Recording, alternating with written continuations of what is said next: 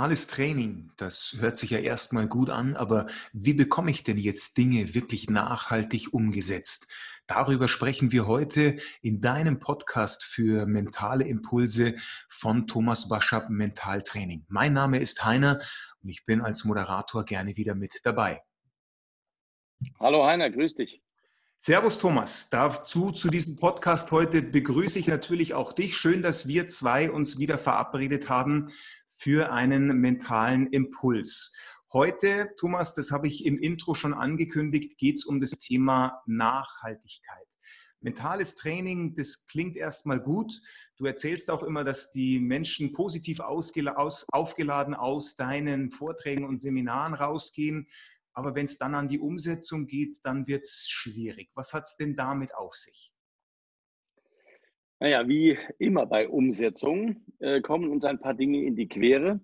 Und äh, was viele nicht so wirklich wissen und kennen, ist, wie sehr uns unser Unterbewusstsein in die Quere kommen kann. Äh, generell sollte man sich erstmal anschauen, wie funktionieren wir überhaupt? Was sind unsere Grundmotivatoren? Und da kann man sagen, es gibt eigentlich nur zwei davon. Der eine heißt Schmerz vermeiden und der zweite heißt Freude erzielen. Und leider Gottes ist der erste Schmerz vermeiden ein bisschen stärker in uns ausgeprägt als Freude zu erzielen. Und immer wenn wir uns etwas vornehmen, etwas Neues anfangen wollen, etwas machen wollen, dann kann natürlich der Schmerzvermeider sozusagen in uns, der kann uns abgrätschen. Also Schmerz heißt immer natürlich auch Anstrengung in irgendeiner Form. Äh, ich muss etwas regelmäßig machen, ich muss mich disziplinieren. Äh, das ist ja auch eine Form von Schmerz in diesem Zusammenhang. Und man muss einfach wissen, wie funktioniert dieses innere System. Und ich glaube, äh, da ist es ganz wichtig für viele, dass sie ein bisschen mehr Verständnis ähm, finden für diese mentale Situation, weil viele Menschen sind auf irgendwelche Dinge, die sie sich wünschen, die sie anstreben, mental blockiert. Es gibt eine mentale Blockade und das ist vielen Leuten gar nicht klar. Also ich mache mal ein simples Beispiel. Ein Mensch ist krank und dann will er natürlich gesund werden. Ja, äh, vielleicht sein Verstand, aber sein Unterbewusstsein vielleicht nicht. Vielleicht kennt man den Begriff sekundärer Krankheitsgewinn. Also das Unterbewusstsein sagt zum Beispiel, gesund werden? Nee, Seit ich krank bin, kümmern sich die Leute um mich, die fragen mich ständig, wie es mir geht. Äh, ich stehe plötzlich im Mittelpunkt, so wie ich das vorher nie getan habe. Unser Unterbewusstsein, das gefällt mir, ja, sagt es, und versucht jetzt deinen intellektuellen, also deinen bewussten Wunsch, ich möchte gesund werden, sozusagen zu untergraben. Und das ist eine solche mentale Blockade. Und solche mentalen Blockaden gibt es ganz viele. Und Viele Menschen kennen das. Sie versuchen irgendetwas umzusetzen. Und sie haben das Gefühl, sie stehen sich irgendwie selbst im Weg dabei. Das kann auf ganz viele Bereiche abstrahlen. Das kann zum Beispiel auf den Bereich Erfolg abstrahlen. Viele Menschen sind regelrecht mental blockiert auf Erfolg, ohne das zu wissen. Jetzt könnte man sich fragen, wie kann man denn mental blockiert sein auf Erfolg? Ich will ein Beispiel erzählen aus meiner Praxis. Ich habe einen Fußballer gecoacht ein Bundesligaspieler und der will natürlich rein mit seinem Verstand, mit seinem Bewusstsein, der will erfolgreich sein. Aber sein Unterbewusstsein hat einen ganz anderen Plan. Das Unterbewusstsein weiß, wenn man auf diesem Platz einen Fehler macht, wo 60.000 Leute zuschauen und äh, anschließend im Fernsehen alles in super Zeitlupe zehnmal wiederholt wird und der Fehler dann immer wieder aufs Tablett kommt und die Experten sich auch dann die Mäuler zerreißen, was man da für einen Scheiß gebaut hat und so weiter. Also das Unterbewusstsein sagt, nee, brauche ich nicht, will ich nicht. Und von diesem Moment an fängt das Unterbewusstsein an, gegen meinen Wunsch, gegen mein Ziel und mein Interesse zu arbeiten. Dieser Vorgang ist, wie gesagt, unbewusst und deswegen registriert man den gar nicht. Man wundert sich dann halt nur, dass plötzlich nichts funktioniert oder dass die Dinge, die man immer wieder neu ansetzt, nicht funktionieren. Das könnte sein, ja? Das heißt, wenn ich jetzt als Herangehensweise wähle, naja, wenn es nicht funktioniert, ich muss es einfach nur noch mehr wollen und mich noch mehr mhm. anstrengen, dann stimmt es gar nicht, weil so wie du sagst, gibt es in mir einen, darf ich sagen, Gegenspieler, der mich blockiert und der mich an der Erreichung meiner Ziele dann auch hindert? Genau so sieht es aus. Übrigens, mehr wollen ist nicht immer unbedingt zielführend, ja? weil zu viel wollen ist ungefähr genauso schädlich wie zu wenig wollen. Wenn ich etwas zu viel will, das kennt man aus dem Sport, dann ist der Muskeltonus ist viel mehr äh, gespannt, also man hat viel mehr muskuläre Spannung und das behindert eigentlich in der Regel meine Fähigkeiten. Das ist auch wie, wie Prüfungsangst. Ja? Äh, dienstags abends, der Kandidat hat gelernt, weiß alles und mittwochs morgens ist die Prüfung und es fällt einem nichts mehr ein. Das ist das gleiche Prinzip. Man will zu viel, der Muskelgehirn verkrampft regelrecht und äh, dann fällt da nichts mehr ein. Das ist aber eine Blockade, die ausgelöst wird auf körperlicher Ebene. Mhm. Wovon ich spreche, ist eher die mentale, die, äh, die mentale Blockade, die uns da begegnen kann. Ich will noch ein Beispiel machen. Äh, oder vielleicht noch zum Thema Erfolg. Ähm, ein Verkäufer bemüht sich im Verkaufsgespräch, er hat alle Fachinformationen, er ist gut eingestellt, er hat eine gute Zielsetzung, aber irgendetwas in ihm grätscht ihn ab. Und dann werden unbewusste Signale gesendet und diese Signale verhindern seinen Erfolg. Und über solche Umstände sind sich die Menschen in der Regel nicht bewusst. Mhm. Ein Klassiker. Vielleicht hast du schon mal gehört, es gibt Menschen, die würden gerne ihr Körpergewicht reduzieren. Habe ich schon mal mitbekommen. Ein solcher, hast du schon mal mitbekommen. Ein solcher Wunsch entsteht meistens so in den ersten Tagen des Januar eines jeden Jahres, ja, weil zwischen Weihnachten und Neujahr hat man ein bisschen heftig hingelangt und jetzt will man das Thema wieder regulieren. Übrigens, äh, Problematiken in diesem Bereich entstehen üblicherweise nicht zwischen Weihnachten und Neujahr, sondern zwischen Neujahr und Weihnachten. also die paar Tage machen da normalerweise nicht das große Problem. Ja. Beachte den feinen Unterschied, ja. Ja, das ist ein kleiner feiner Unterschied. Ja. Also, der Januar, man hat sich vorgenommen, ich will was machen, ich will Sport machen, ich will abnehmen, wie auch immer. Das Unterbewusstsein sagt, abnehmen? Nein. Dieses viele leckere Zeug, was mir dabei entgeht. Und Hunger ist ja auch wirklich ein blödes Gefühl. Das ist die Vorstellung des Unterbewusstseins. Die Vorstellung deines Bewusstseins ist, ich möchte in Badehose oder Badeanzug wieder gut aussehen, äh, vorm Spiegel oder wenn ich im Schwimmbad rumlaufe. Das Bewusstsein will das, aber das Unterbewusstsein will es nicht. Hm. Solche mentalen Blockaden gibt es wirklich zu jedem Bereich. Das, Übrigens, ja. Das klingt spannend, Thomas. Ähm, jetzt gerade, wenn ich mir vorstelle, ich, ich will das so unbedingt und ich kann das gut nachempfinden, dann fängt man auch schon ein bisschen an zu verkrampfen. Nicht nur der Gehirnmuskel, der ganze Körper verkrampft so ein bisschen. Und wenn dann jemand kommt und einem so auf die Schulter klopft und sagt, mach dich doch mal locker, dann ist der Tipp ja wahrscheinlich gar nicht so verkehrt, wie man jetzt meinen möchte. Aber wie kann ich denn diese inneren Blockaden, von denen du sprichst, wie kann ich die denn aufstöbern? Und wenn ich sie habe, was mache ich dann damit zum Beispiel? Also erstmal natürlich, wenn dir jemand auf die Schulter klopft und sagt, mach dich locker, dann äh, meint er das Richtige. Nur äh, wenn ich mich locker machen will, also mit Willenskraft locker werden, äh, da fängt das Problem schon an. Weil da gibt es den Begriff der Gegenteil bewirkenden Anstrengung. Also je mehr ich versuche locker zu sein, umso weniger locker bin ich dann nachher. Ja? Also da ist Anstrengung und Willenskraft eher kontraproduktiv. Aber ich will deine Frage beantworten, wie kann man damit umgehen? Ich würde gerne ein Beispiel dazu erzählen aus meinem eigenen Leben. Weil ich hatte auch diese Januar-Problematik. Bei mir war es so, immer so im Dezember irgendwann habe ich den Wunsch gefasst, ich müsste ein bisschen mehr für meinen Körper tun, ein bisschen Fitness-Training machen, äh, wieder besser in Form kommen. Und dazu habe ich einen äh, Methode gewählt, die uralt und bekannt ist. Ich habe mir vorgenommen, ich fange an mit Liegestütz. Jeden Tag Liegestütz. So, und dann habe ich dann angefangen, habe angefangen mal so mit 10 oder 15 Liegestütz. Am nächsten Tag habe ich dann schon mal zweimal 10 Liegestütz gemacht. Dann waren es irgendwann zweimal 15, zweimal 20, dann waren es dreimal 20. Und der Höhepunkt meiner Leistungsfähigkeit war immer viermal 40 Liegestütz. Respekt. Äh, man bedenke, ist schon weiter her. Ja, da war ich so Mitte 20, also in völlig anderer Verfassung als heute, muss ich sagen. Also das war damals immer so ungefähr mein Limit. So, viermal 40 Liegestütz. Durch meinen Ehrgeiz bin ich da relativ schnell hingekommen. Und dann kam dieser berühmte Tag. Den kennt fast jeder. Der Tag, wo man wirklich sich furchtbar angestrengt hat, wo man hart und lange gearbeitet hat und abends schwer müde nach Hause kommt und sich sagt, also heute habe ich es doch echt mal verdient, keine Liegestütz zu machen. Und dann lässt man es aus. Am nächsten Tag macht man wieder Liegestütz. Und am übernächsten Tag ist wieder so ein anstrengender Tag und man lässt es wieder aus. Und dann kommen zwei, drei Tage hintereinander, die so sind. Und dann passiert etwas ganz Verrücktes. Es macht schwupps und plötzlich ist November. Und es fällt einem ein, ich habe monatelang keine Liegestütze mehr gemacht. Mhm. Das habe ich erlebt, viele Jahre lang. Okay. Immer wieder genau das Gleiche. Und irgendwann habe ich mir mal die Frage gestellt, was ist eigentlich wirklich das Problem an dieser Geschichte? Und habe es zumindest für mich erkannt.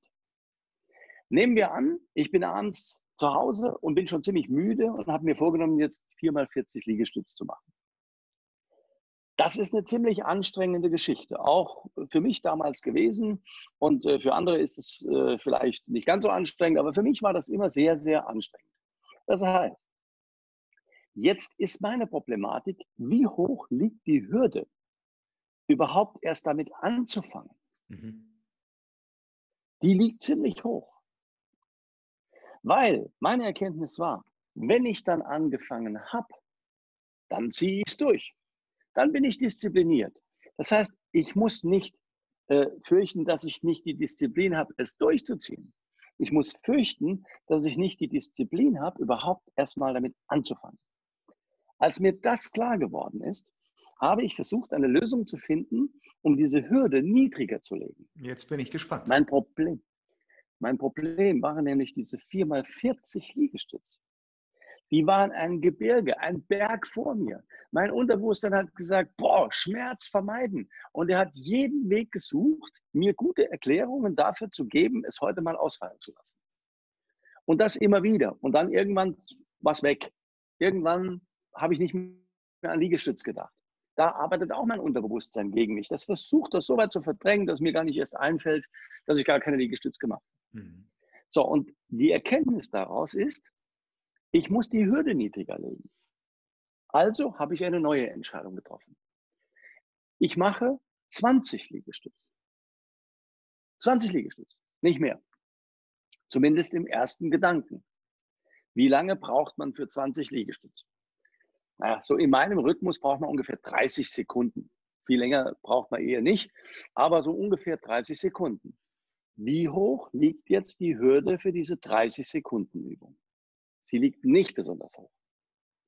Und dann habe ich mir noch eine kleine äh, Sondersituation geschaffen. Ich habe mir gesagt, wenn ich 15 von den 20 Liegestütz gemacht habe, dann erst entscheide ich, wie viele Liegestütz mache ich heute wirklich. Ah, okay. Ich entscheide es nicht, bevor ich anfange. Ich entscheide es, nachdem ich drei Viertel dessen getan habe, was ich mir vorgenommen habe. Und jetzt ist natürlich die Frage, wie oft habe ich denn dann 20 Liegestütz gemacht? Ich sag's dir, nie. Ich habe mindestens immer 21 gemacht. Weil die eine habe ich immer noch hinten irgendwie da dranhängen können. Und dann bin ich schon mit dem Gefühl da rausgegangen, ich habe mehr gemacht, als ich mir vorgenommen habe. Ich habe aber 21 nur dann gemacht, wenn ich überhaupt keine Lust hatte auf Liegestütz und wenn ich wirklich sehr müde war. In der Regel also am häufigsten habe ich, glaube ich, 25 gemacht. Und manchmal habe ich 40 gemacht und manchmal noch mehr. Am häufigsten, wie gesagt, 25. Aber das Entscheidende ist, ich habe es jeden Tag gemacht. Mhm. Ich habe mir noch eine kleine Besonderheit äh, gestattet. Einmal in der Woche habe ich frei von Liegestütz. Den Tag kann ich wählen. Den kann ich dann einsetzen, wenn es mal halt wirklich ein so besonderer Tag ist. Aber ansonsten mache ich es immer.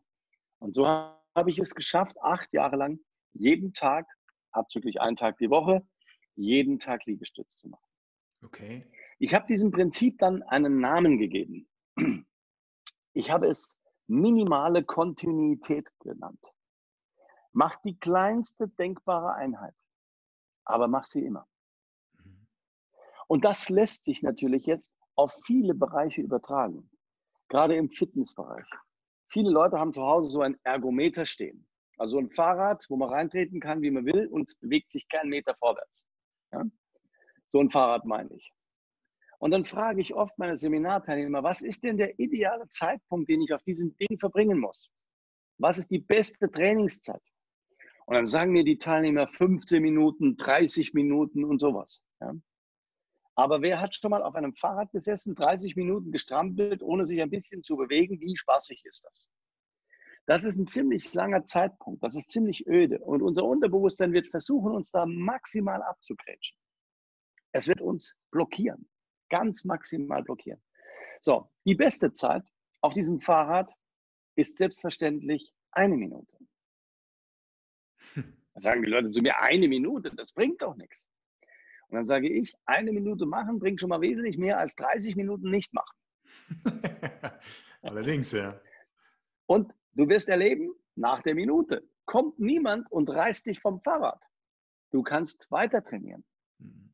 Und der Trick ist auch hier. Nach 45 Sekunden, die du auf dem Fahrrad gestrampelt hast, dann entscheidest du, wie lange fahre ich heute wirklich. Und dann sind es mal zwei Minuten, mal fünf Minuten, vielleicht mal zehn Minuten. Weil die Hürde mit dem Anfangen, die hast du überwunden. Denn das ist die entscheidende. Weil wenn wir auf dem Ding drauf sitzen und schon mal losgefahren sind, sozusagen, dann können wir auch ein bisschen mehr trainieren. Mhm. Die wahre Geschichte, die dahinter steckt, wenn es nicht funktioniert, ist immer die Blockade, die mich davon abhält, auf das Ding überhaupt draufzusteigen. Und wenn ich mir 30 Minuten vornehme, ist die Blockade hoch. Das ist der ganze Trick. Mhm. Und übrigens, was diese mentalen Blockaden angeht. Viele Leute haben das in unterschiedlichsten Bereichen, ohne es zu wissen. Und da ist es natürlich sinnvoll herauszufinden, wenn man immer wieder was versucht hat und es hat nicht geklappt, dass man herausfindet, ob man eine solche mentale Blockade hat. Das können wir jetzt leider in unserem Podcast hier nicht verdeutlichen, wie das geht. Dazu braucht es einen Mentalcoach in unserer Ausbildung zum Mentalcoach, die ich zusammen mit meiner Frau Mirja mache. Da lernt man das relativ schnell. Es ist eine relativ einfache Angelegenheit. In wenigen Minuten kann man eine Blockade aufspüren und sie dann auch wieder auflösen. Deswegen vielleicht ein kleines Angebot an unsere Podcast-Zuhörer. Wenn ihr von irgendetwas denkt, ihr seid da blockiert, dann schreibt einfach uns eine Mail info at thomaswaschap.de und wir werden versuchen, euch da entsprechend eine Antwort zu geben oder euch abzuholen oder eher eine Lösung zu bieten, wie ihr diese Blockade erstmal aufspüren könnt, ob eine da ist und sie dann auch auflösen könnt. Das ist eine relativ einfache Angelegenheit. Checkt das einfach mal und dann schreibt uns einfach eine Mail. Und wie gesagt, man lernt sowas auch natürlich bei uns in der Ausbildung zum Mentalcoach. Und diese Technik, Thomas, zum Auflösen der mentalen Blockaden, die geht schon ein bisschen tiefer rein. Alles, was du uns jetzt gerade erzählt hast, ist ja erstmal eine clevere Strategie, wie man seinen inneren Schweinehund auch ein bisschen überwinden kann oder besser gesagt, sich eine mentale Brücke baut, um Dinge überhaupt anzugehen. Das, was du jetzt gerade erzählt hast, dieses Blockaden aufstöbern und vor allen Dingen dann auch lösen, das geht schon ein bisschen tiefer rein. Da erreicht man Gebiete, die man so auf normalen Wege nicht erreichen kann. Absolut. Das ist äh, ein Zugang ins Unterbewusstsein, den man äh, gezielt nutzen kann, um äh, Blockaden aufzulösen.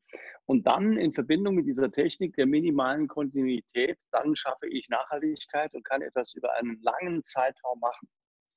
Und damit kann man eine ganze Menge machen. Ich, meine, ich will kurz nochmal auf das Fitness-Thema eingehen. Natürlich ist es besser, wenn ich jeden Tag anderthalb Stunden ins Fitnessstudio gehe. Aber das ist ja dann nicht nur mit diesen anderthalb Stunden getan oftmals. Äh, es ist äh, ganz häufig so, man muss äh, eine Viertelstunde anreisen, dann muss man sich umziehen, dann trainiert man, dann muss man duschen, sich wieder umziehen und dann fährt man nach Hause. Das heißt, wir reden da mal leicht über einen Zeitraum von zweieinhalb Stunden. Und wenn man das, sagen wir mal, drei oder viermal die Woche macht, das ist natürlich ein gewisser Aufwand. Dass das besser ist, als einfach nur so kleine Übungseinheiten zu machen, das ist ganz klar. Aber viele Leute scheitern daran. Wenn man mit Inhabern von Fitnessstudios sich unterhält, im Januar gibt es eine Flut von Anmeldungen. Und innerhalb kürzester Zeit kommen die Leute nicht mehr. Viele Fitnessstudios leben tatsächlich davon, dass ihre Teilnehmer, ihre Mitglieder nicht kommen. Bei manchen Fitnessstudios, wenn die alle kommen würden, die Leute, die da Verträge haben, dann müssten die zusperren. So viele passen da gar nicht rein. Ja. Das ist natürlich, die modernen Fitnessstudios, die wollen natürlich, dass die Leute kommen, dass sie trainieren und dass sie auch die Erfolge haben. Das ist natürlich klar. Ein Fitnessstudiobesitzer hat das im Vordergrund. Aber viele Leute, und das ist einfach nur die Erfahrung, kommen dann mit der Zeit eben nicht mehr, haben dann aber die laufenden Verträge und äh, irgendwann kommt, wird das Gewissen immer schlechter und immer schlimmer, dass wir eine Menge Geld zahlen, aber eigentlich den Gegenwert gar nicht ausschöpfen können, weil uns das Ganze zu anstrengend und zu aufwendig ist. Deswegen ist es einfach so eine schöne Methode, diese minimale Kontinuität in diese Regelmäßigkeit zu kommen, aber auch die wird nicht funktionieren, wenn wir die mentale Blockade nicht lösen. Mhm. Nochmal kurz zurück, was kann man eigentlich mit, diesem, mit dieser minimalen Kontinuität, was kann man da alles mit machen? Also natürlich kann man damit täglich mentales Training machen. Ich mache mir in meinen Kalender irgendwo ein Sternchen rein äh, und dieses Sternchen heißt, ich mache mentales Training und jeden Tag, wenn ich es gemacht habe, lösche ich es wieder. Und beim mentalen Training reicht es auch, wenn ich Zielvisualisierung mache von fünf bis zehn Sekunden. Es braucht nicht mehr. Die Visualisierung müssen nur eine Voraussetzung miterfüllen. Ich muss sie fühlen. Ich muss das, was ich mir da vorstelle, fühlen können. Das Bild alleine, das hat nicht genug Kraft. Die Kraft kommt erst dann zustande, wenn ich das Ganze mit einem Gefühl koppeln kann. Also ich muss es fühlen, wie es ist, dieses Ziel erreicht zu haben. Und dann stelle ich es mir dazu vor. Und das ist eine Visualisierungstechnik, ganz einfach, kann ich jeden Tag machen, morgens und abends und insgesamt dafür weniger als eine Minute verbringen. Eine Möglichkeit, also regelmäßig mentales Training zu machen. Oder wie wir es im letzten Podcast hatten oder im vorletzten, diese kleine Übung abends. Ich stelle mir die Frage, wofür bin ich dankbar, was ich heute erlebt habe oder was heute war. Und am nächsten Tag, worauf freue ich mich heute? Einfach um das Gehirn auf positive Energie zu programmieren. Mhm. Man kann aber noch viel mehr damit machen. Man kann Instrumente damit lernen. Viele Leute äh, wünschen sich ein Instrument spielen zu können, aber sie wissen natürlich, dass es immer aufwendig ist, das zu machen. Aber wenn ich Gitarre spielen lernen will und ich nehme mir jeden Tag eine Minute, das heißt, dann ist der Weg zur Gitarre ein viel leichterer, als wenn ich mir vornehme, ich spiele jetzt 30 Minuten. Wenn die Minute rum ist, nimmt mir niemand die Gitarre aus der Hand. Nach 45 Sekunden entscheide ich, wie lange ich heute übe oder wie lange ich spiele. Und schon komme ich in den Rhythmus und habe jeden Tag die Gitarre in der Hand, weil das ist entscheidend dafür, Gitarre zu lernen. Oder ich kann damit vielleicht etwas schwierigere Bücher lesen, äh, Fach- oder Sachbücher, die ich immer wieder lesen wollte, aber wo es mich schnell wieder raustreibt. Romane lesen ist halt doch kurzweiliger oftmals als Fachbücher zu lesen. Jeden Tag eine Seite. Nach einer Dreiviertelseite wird sich eh entscheiden, ob ich noch weiterlese. Wenn das Buch mich fesselt und spannend ist, werde ich weiterlesen. Entscheidend ist immer nur, dass ich das Buch in die Hand nehme, dass ich anfange damit. Ich, kann auf, diese We auf diesem Wege eine Sprache lernen. Ich nehme mir nicht vor, jeden Tag eine Stunde mich an den Schreibtisch zu setzen. Da wird mein Unterbewusstsein tausend Wege finden, mich vom Schreibtisch wegzuhalten. Ich nehme mir vor, ich lerne jeden Tag eine Vokabel, eine einzige. Und wenn du dann dran bist, dann kommen eh noch ein paar dazu. Dann blätterst du hier und äh, hin und her und zurück und schwupps hast du drei oder vier oder fünf Vokabeln gelernt oder äh, einige Zusammenhänge neu gelernt und so weiter. Ich kann auf diese Weise Online-Kurse machen. Wir wollen jetzt auch zukünftig Online-Kurse machen, weil Menschen dann viel individueller und auf sich und ihren eigenen Zeitplan zugeschnitten lernen können. Eine tolle Geschichte. Man kann Meditationen machen. Man muss nicht immer 30 oder 45 Minuten meditieren. Man kann auch fünf Minuten meditieren. Eine Minute ist dann natürlich ein bisschen knapp, weil man die schon alleine braucht, um da reinzukommen. Aber eine fünf Minuten Meditation geht rum wie nichts. Und es ist eine geringe Hemmschwelle, das dann tatsächlich äh, auch zu machen. Das Ganze gilt natürlich für jede Form von Sport zu Hause. Oder man könnte etwas bauen. Ein Freund von mir hat gerade ein Insektenhotel gebaut, hat da einen riesen Spaß dran gehabt. Und das hat er auch so jeden Tag ein bisschen und so vorangetrieben. Wenn ich mir vornehme, dieses Wochenende Insektenhotel, ich brauche dafür 20 Stunden, das hält mich auch mal schon mal leicht davon ab. Mhm. Das Ganze, ganz viele Bereiche, sich künstlerisch betätigen, mal ein Bild malen, äh, mal etwas töpfern oder wie auch immer, viele andere künstlerische Bereiche. Also was ich damit sagen will, ist, diese minimale Kontinuität ist eine tolle Möglichkeit, Dinge umzusetzen, die ich mir vorgenommen habe. Mhm. Aber immer wichtig vorher zu klären, gibt es eine mentale Blockade, die mich daran hindern will. Die aufspüren und beseitigen ist eine hervorragende Voraussetzung, dann das immer und jeden Tag auch machen zu können. Jetzt bekomme ich, Thomas, zumindest schon mal ein paar ganz gute Ideen, was ich heute Abend noch machen kann, anfangen kann. Da waren wirklich ein paar tolle Sachen mit dabei. Ich hoffe auch für die Zuhörer dieses Podcasts, uns ist immer wichtig, auch was mitzugeben, was man wirklich anwenden kann. Und dieses Prinzip der minimalen Kontinuität, das klingt ja auch sehr spannend, und wirklich gut und einfach umsetzbar. Falls sich jetzt noch jemand von diesem Thema der mentalen Blockade angesprochen fühlt, wie können wir dem helfen, Thomas? Ja, also wie gesagt, äh, wir können das hier in dem Podcast schlecht auflösen. Deswegen schreibt einfach kurz eine Mail info.thomaswascher.de und ähm, wir schreibt auch das Thema vielleicht auf, zu dem ihr glaubt, eine solche Blockade zu haben. Und wir werden uns dann an euch wenden und euch Möglichkeiten aufzeigen, wie man da weiter vorgehen kann. Gut. Vielen Dank, Thomas. Hast du zum Schluss noch einen, einen, guten Rat oder etwas, was wir den Zuhörern mit auf den Weg geben können?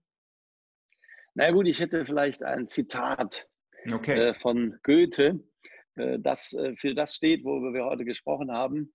Er hat irgendwann mal geschrieben, es gibt nichts Gutes, außer man tut es. Und ähm, dahin zu kommen, ist tatsächlich zu tun. Ich glaube, da haben wir heute schon ein paar Impulse setzen können. Ja, und von meiner Seite her bedanke ich mich jetzt natürlich erstmal bei unseren Zuhörern, dass Sie wieder die Zeit gefunden haben, sich den Podcast anzuhören. Und ähm, ich wünsche euch gerade in dieser Zeit, wo wir ja möglicherweise auch mal ein bisschen mehr Zeit haben, neue Dinge anzufangen, in dieser Corona-Krise, die uns ähm, vielfältig dazu zwingt, zu Hause zu bleiben, äh, dass ihr vielleicht ein bisschen Inspiration bekommen habt, etwas Neues anzufangen und das dann auch nachhaltig durchziehen könnt. Ich wünsche euch dabei einen guten Weg. Ich äh, wünsche euch natürlich auch, dass ihr gesund bleibt und vor allem auch bleibt mental gut drauf. Wunderbar, vielen Dank, Thomas. Ich danke dir äh, für diesen netten Plausch, vollgespickt mit praktischen Tipps, wie ich in die Umsetzung komme, wie ich Dinge nachhaltig umsetzen kann. Vielen Dank auch für die persönlichen Einblicke, wie du mit dem Thema umgehst. Das finde ich immer ganz äh, spannend. Jetzt weiß ich auch, wie du an das Thema Liegestützen rangegangen bist. Vielleicht schaue ich mir da etwas an. Ich bedanke mich auch bei euch zu Hause an den Geräten fürs Zuhören. Ähm, genießt die Zeit, äh, kommt auf gute Gedanken, macht was mit diesen guten Gedanken und dann freuen wir beide uns, wenn wir euch schon bald wieder willkommen heißen dürfen hier in eurem Podcast für mentale Impulse. Macht es gut, bis dann. Tschüss.